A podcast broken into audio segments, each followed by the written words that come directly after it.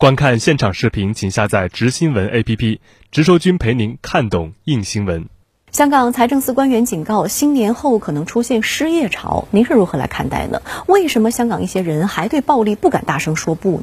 香港财政司官员所说的是中肯的真话，他呢也是向市民呼吁，要是再对暴力犹豫，再不敢的大声说不，那么下一个失业者呢，可能就是你。从近期看呢，这个临近圣诞节、新年，十二月份呢，本应该是香港餐饮业全年呢最旺的时段，往年呢都会有百分之十到百分之十五的增幅，但是今年同期呢，则是倒跌百分之二十到百分之二十五。我们刚刚提到的那些现象，包括暴力加剧、干扰消费的示威活动、恶意捣乱市场的黄店经济等等，都是导致经济下滑的重要原因。如果从修例风波以来的状况看呢，这个香港呢，今年第三季度与第二季度相比，这失业人数呢增加了一点三万人。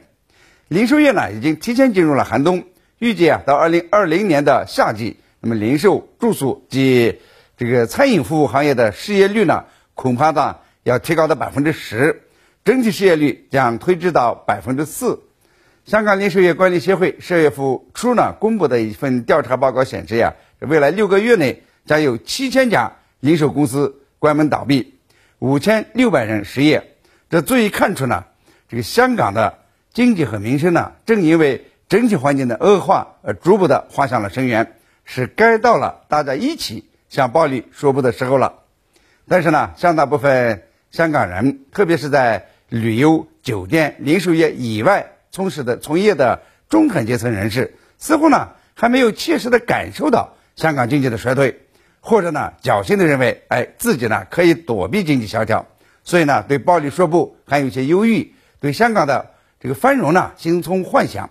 但是呀，当这个香港经济呢从整体上走下坡路的时候，进入技术性衰退以后，任何行业呢都得面对下行压力。那么香港的旅游、零售、交通运输业呢都已经提前进入了寒冬。那么金融服务、这个贸易及物流、工商支援。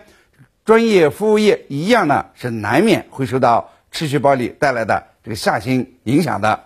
那么，在这些产业从业的人员呢，就有失业的危险。因此呢，明智的香港人应该站出来对暴力说不，不说别的，就是为了保饭碗，也应该呢，哎，对暴力毫不犹豫的说不。